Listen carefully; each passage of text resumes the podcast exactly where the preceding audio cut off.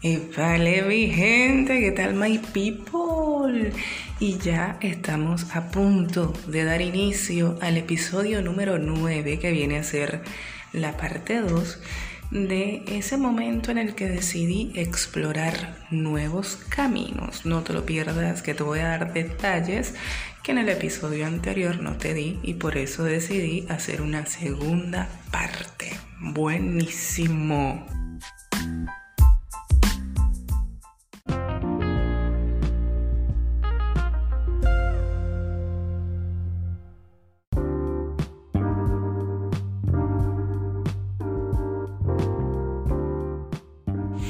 Bueno, y estaba así pensando y pensando y pensando, ¿por dónde empiezo?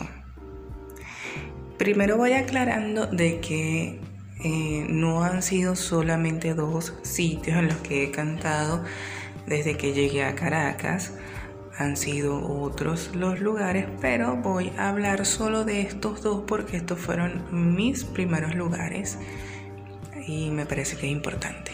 Y voy a empezar por lo malo o incómodo, de acuerdo como lo puedan ver ustedes o percibir. En primer lugar, de las cosas incómodas o desagradables que puedo decir que me ocurrieron eh, trabajando como cantante anónima, por supuesto, en Caracas. Una fue un compañero cantante eh, que ha tenido experiencia en televisión y todo esto ha ido creciendo. Ahorita mismo está tan anónimo como yo, pero ha tenido sus momentos de fama. Y pues no me lo dijo en mi cara, pero llegó a comentar de que yo no cantaba mal, pero me vestía muy feo. Y yo me sentí mal, eso, eso marcó mi vida por un tiempo largo, ¿no?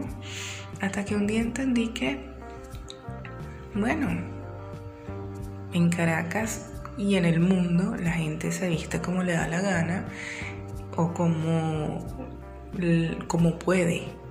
Lo importante es andar vestido. Y poco a poco uno va descubriendo cuál es el estilo que uno, que uno quiere tener.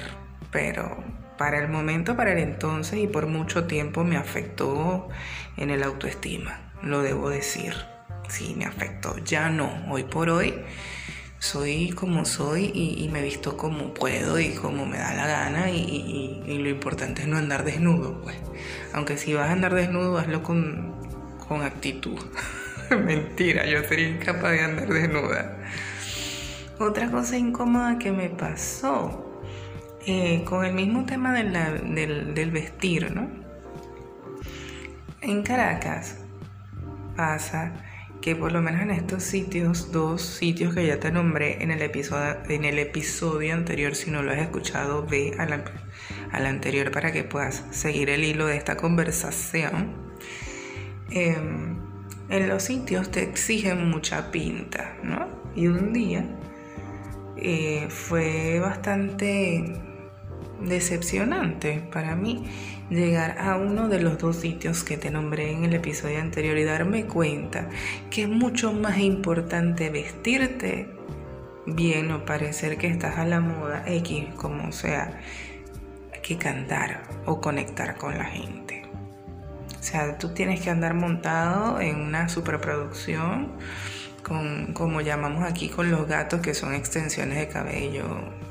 Ajá y todo esto y las uñas y el maquillaje y el pelo y toda la cosa o el cabello y toda la cosa. No importa que cantes o no cantes lo importante es la pinta. Y es una cosa absurda porque cuando tú vas a un restaurante tú estás pendiente de lo que tú te vas a comer y de la buena de la buena atención y de escuchar una buena música, una bonita voz o por lo menos de que la persona que está cantando conecte contigo, que te llame la atención, algo por el estilo, porque es mentira que, que en un restaurante va la gente a ver el cantante, eso no pasa, eso no es así, o sea, yo lo percibo de esa manera. Otra cosa que me pasó... Em, yo creo que esto no, no deja de pasarle a ningún cantante. Resulta que en dos ocasiones y con la misma cantante, interpretando canciones de la misma cantante, me ha pasado que clientes, hombres y mujeres, que no, eh, en vez de, disfrutar del licor, el licor disfruta de ellos, me han, se me han acercado y me han dicho, eso no se canta así. Y casi que me quitan el micrófono y me dicen, tú no cantas como esa cantante. Ay, siempre me toca, claro, e, en el momento es un poco difícil lidiar con ese tipo de clientes porque cuando no tienes experiencia no sabes qué decirle, ¿no? Entonces es un poco complicado eh, entender y procesar que ellos no están en su sano juicio y que pues no entienden, algunas personas no entienden que uno no es, por lo menos en el caso mío yo no soy imitadora, yo canto con mi voz y me gusta mi voz y me gusta mi sonido y me gusta cómo hago mis interpretaciones, me ha costado bastante tiempo y educación y, ensayos y toda esta cosa poder enamorarme de mi voz. Pero lo he ido logrando poco a poco y cada día lo he estado manejando más y he tratado de, adaptar a mi oído a, a mi voz. Porque yo tengo una voz particular, mía propia, como cada uno de los seres humanos. Pero el tema es ese que yo no soy imitadora, yo simplemente soy intérprete o cantante. Yo no busco manera de imitar porque no me gusta y porque no es mi estilo, así de sencillo. Una de las cosas que no iría incómoda ni negativa, sino una experiencia loca, por llamarlo de alguna manera, es que nosotros los cantantes, que no somos consagrados y que somos anónimos, pues obviamente tenemos que tener un trabajo extra o mejor dicho, el trabajo extra es cantar, porque el trabajo fijo es el otro, el que te da cada 15 y último para comer, el que te da un sueldo y unos beneficios que no te da el cantar. Em, y yo tenía un trabajo, obviamente, yo era asistente administrativo en una empresa dedicada a la distribución de discos, eh, de Sony Music, Universal Music, sonográfica, ¿ok? Y esta quedaba en Santa Mónica, Caracas, Venezuela. Entonces yo salía de Santa Mónica a las 5 de la tarde para presentarme en cualquiera de los dos sitios a las 7 de la noche. Y eso era tipo Clark Kent transformándose en Superman. Era súper cómico porque yo me montaba en el autobús, cuando me iba en autobús en transporte público o cuando me iba en el metro, entonces ustedes me veían cambiándome los zapatos cuando ya el, el, tráfico estaba muy fuerte y era muy difícil pues hacerlo de otra manera. Entonces yo iba adelantando lo que podía. Entonces me quitaba los zapatos, me ponía los tacones, porque era muy importante ponerse sus tacones y este, cambiándome los accesorios, tratando de hacerme algún peinado. Normalmente siempre cargaba el cabello suelto pero y, armado, pues yo tengo el cabello rizado. Entonces maquillándome en el metro y tal y haciendo para adelantar nada más de llegar al sitio y cambiarme la ropa. Esa ropa que a, muy, a mucha gente le desagradaba. Y eso era una cosa loca, esa fue otra de las experiencias. Yo cuando cantaba en Maturín ya yo iba arreglada porque iba directo de, mi casa al, lugar donde cantaba, pero aquí no, aquí salía de una oficina mm, donde no utilizábamos tampoco, éramos muy formales, era una oficina pequeña, por lo tanto el vestir era muy informal. Entonces salía de la oficina corriendo a buscar maneras de llegar a tiempo al restaurante antes de las 7 de la noche. Y la misma transformación ocurría de salida del restaurante. En aquel entonces era posible llegar al metro antes de que cerrara, al metro de Caracas, antes de que cerrara. Entonces yo lo que, lo que hacía era cambiarme nada más los zapatos. Y me ponía una chaqueta encima de la ropa para no alumbrar mucho en la vía. Aunque Caracas, lo bueno de Caracas es que tú te puedes poner lo que te dé la gana. Y como dicen por ahí, como Caracas es tan grande y hay tanta gente, o sea, tan grande en volumen de gente, es tan grande y hay tanta gente que pues un, tú te puedes poner lo que sea y pasas desapercibido. O sea, tiene que ser una cosa demasiado brutal para que la gente o para que la gente te preste atención. Eh, de las cosas bonitas y positivas y que me guardo en el corazón es que así como me pasó cosas con este compañero, mm, entre comillas artista, Ah, pero antes, ya va, se me está pasando una. Hubo otro compañero, otro caballero entre comillas, que me hizo una que me hizo molestar mucho. Y es que nosotros nos presentábamos en las Mercedes.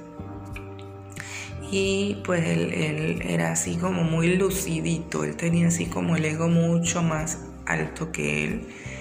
Y un día me dijo, ya estábamos terminando el, el, último set y me dice, oye, este, si quieres, no cantes tú mucho para, porque estás cansada. Entonces yo me encargo del set. Me molestó mucho porque en ningún momento yo le llegué a decir a él que yo estaba cansada.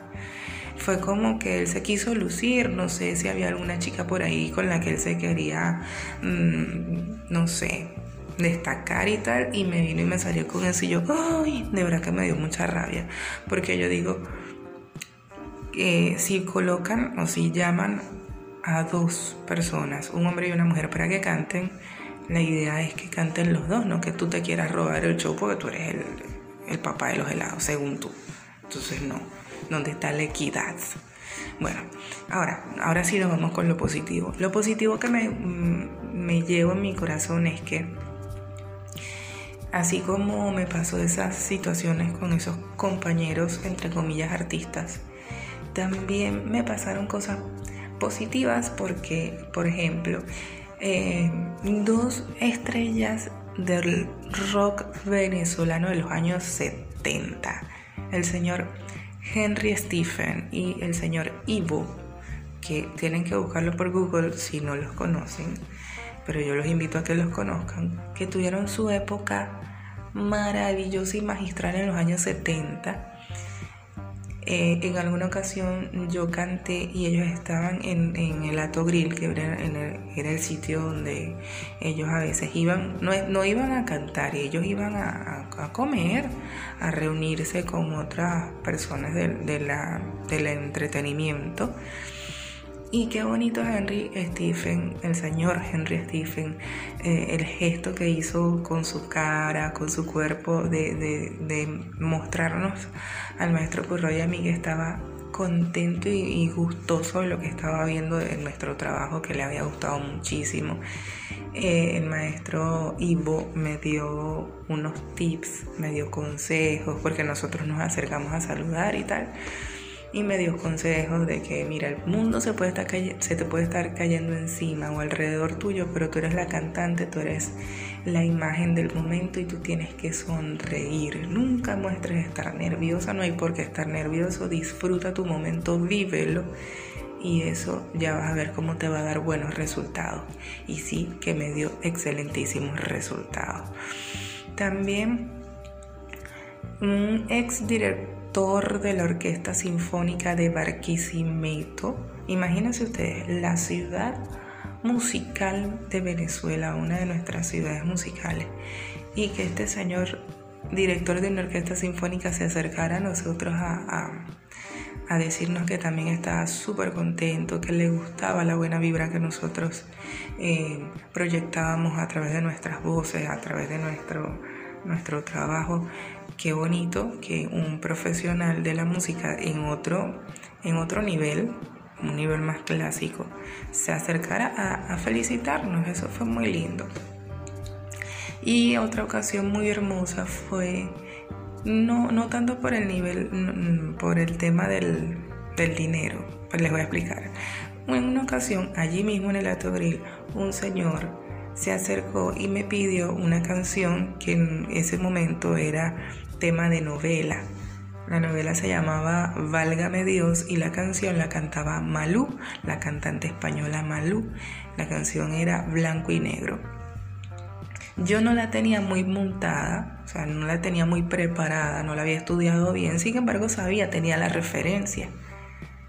Y el Señor me la pidió tanto y tanto, con tanta insistencia, porque es que esa le gusta a mi nieta y tal. Y yo, ok, está bien, vamos a hacerla yo con todos los nervios del mundo, porque cuando a mí me piden una canción es un compromiso de hacerlo bien, hacerlo bonito, y yo soy muy exigente conmigo misma a veces, y pues yo dije, Dios mío, yo le iba cantando, pero yo con aquel nervio en el trayecto de la canción. Y dije, bueno, no importa. La estoy haciendo, el Señor está siendo feliz porque yo le estoy cantando la canción que le gusta a su nieta, así que dale.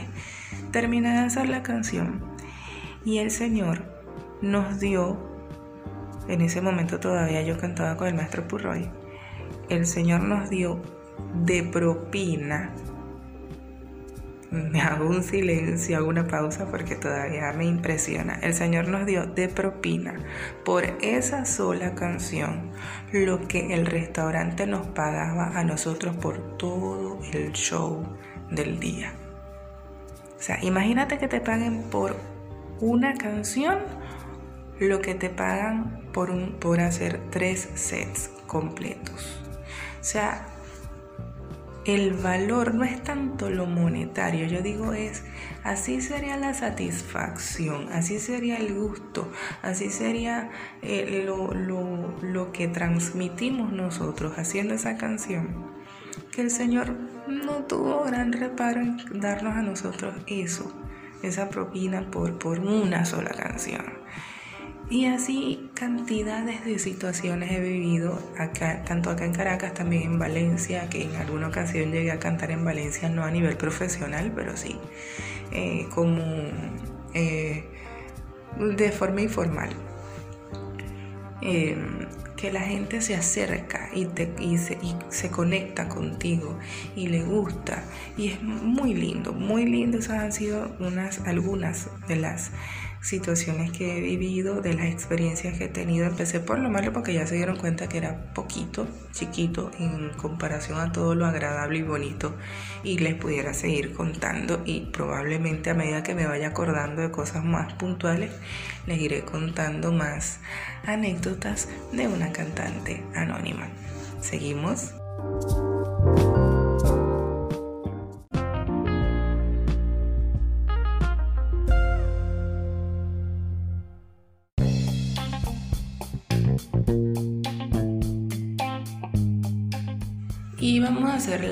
Reflexiones de este episodio número 9. Fíjense ustedes, mm, aunque reconozco que me afectó mucho el hecho de que dijeran que, ah, sí, canta bien, pero se viste muy feo. después con el tiempo yo me he puesto a ver en televisión, acá mismo cuando mm, veo o, me, me, he presentado en algún sitio y digo, ajá, ¿de qué sirve a veces vestirte muy bien? Y eso lo comentaba con Elaine, mi amiga Elaine Duarte, coach Elafit. ¿De qué te sirve vestirte muy bien, muy bonito, muy ajá?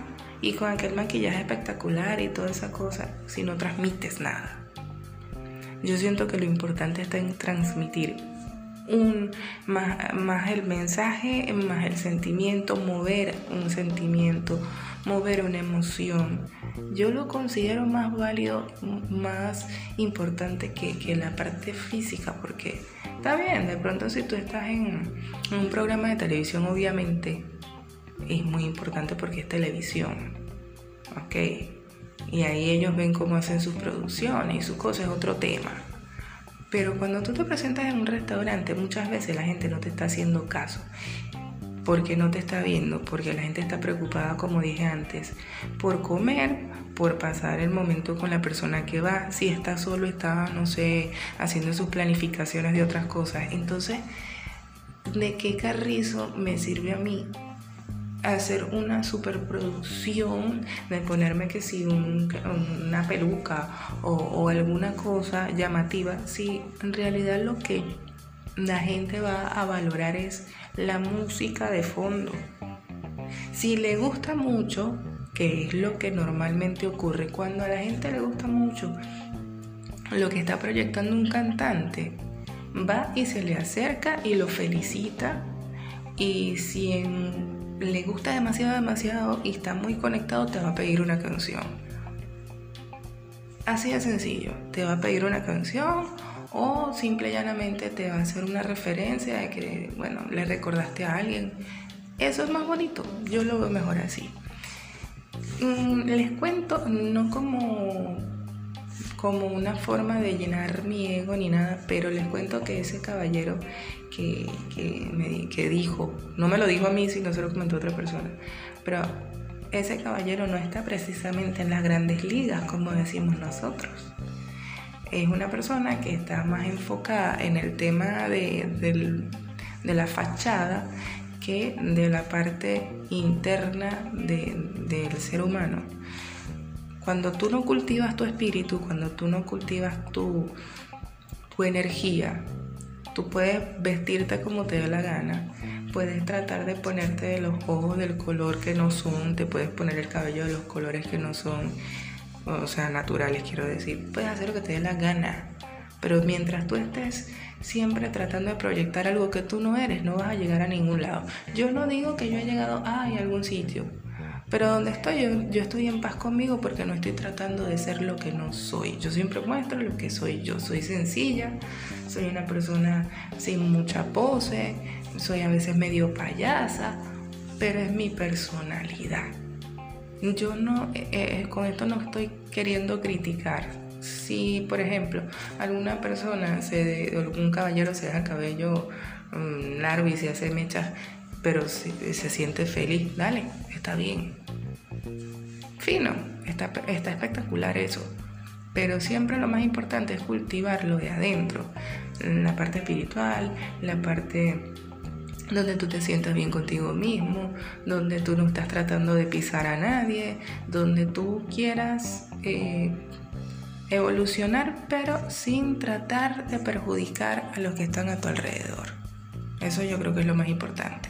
Yo me llevo o, me quedo, mejor dicho, con las mejores o con las más bonitas experiencias que he tenido en Caracas y La Guaira y Vargas, eh, bueno, Vargas, La Guaira y Valencia que han sido sitios maravillosos donde me han pasado cosas muy lindas, gente que se me ha acercado a, de alguna manera a felicitarme o a hacerme algún comentario positivo.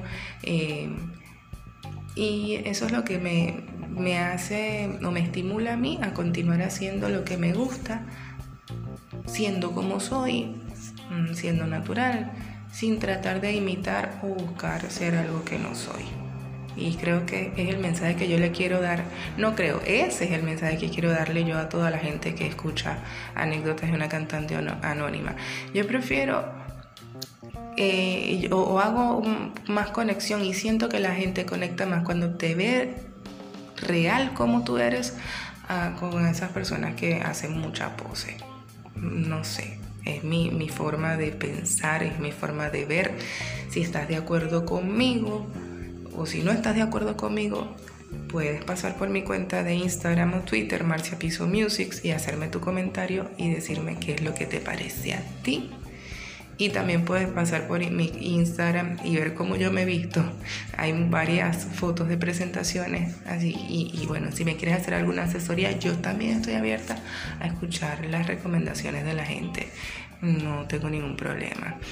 Así que bueno, ya sabes que lo escuchaste aquí en Anécdotas de una cantante anónima.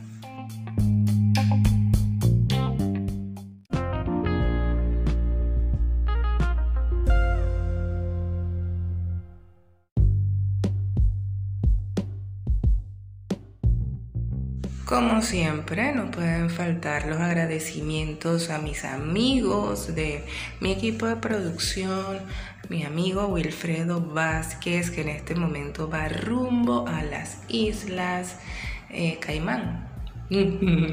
o a Hawái, no sé. Yo, creo que él anda un poquito indeciso porque es que todavía le queda mucho tiempo de vacaciones y, bueno, pero él está en contacto. Me hizo unas correcciones del capítulo, o capítulo, señor, del episodio anterior. Y bueno, maestro, espero que en esta ocasión haya quedado mejor. Eh, por favor, pendiente ahí de lanzarme tu, tu opinión. También quiero saludar a mi amiga Elaine Duarte Coach Elafit. Hoy no voy a hacer publicidad eh, por corte, lo voy a hacer de una vez. Te invito a que pases por la cuenta de mi amiga Elaine Duarte Coach Elafit si lo que quieres es un acompañamiento hombro a hombro para ti que quieres hacer ejercicio, que quieres cambiar el estilo de vida, que quieres tener una salud mucho mejor, que quieres alimentarte bien, hacer ejercicio y necesitas a alguien que te inspire, una persona que te acompañe, una persona que esté pendiente, que tenga disciplina y que te ayude a mantenerte en esa, en esa línea, pues yo te invito a que pases por su cuenta Coach Elafit, Elaine Duarte te acompaña. También quiero saludar a mi amiga Bohemia Floral Moda Bralets a tu medida. Mi amiga Fergie Marrero está pendiente de hacerte tu bralet a la medida tuya para que tú te sientas cómoda. Además que tiene colores y materiales estupendos. Pasa por su cuenta. En su Instagram vas a ver catálogos maravillosos con los modelos que ya tiene. Y adicional a ello, te dice cómo tomarte las medidas para que le digas a ella cuáles son tus medidas para que ella te mande pues el, el bralet ajustado para ti. Ya que no quieres seguir utilizando esos sujetadores armados e incómodos, pues ella es la propia. Bohemia Floral Moda en Instagram para que tengas tu bralet a tu medida. Muchísimas gracias. Saludos a toda la gente de Caracas, Distrito Capital. Muchas gracias por escucharme. y Falcón, Vargas, mi gente de Vargas, que ya son seis años viviendo aquí en esta tierra maravillosa. Muy contenta, muy feliz con toda la comunidad de la gente de Vargas. Eh, saludos también Colombia, Perú, México, Argentina, España, Nigeria. ¡Wow!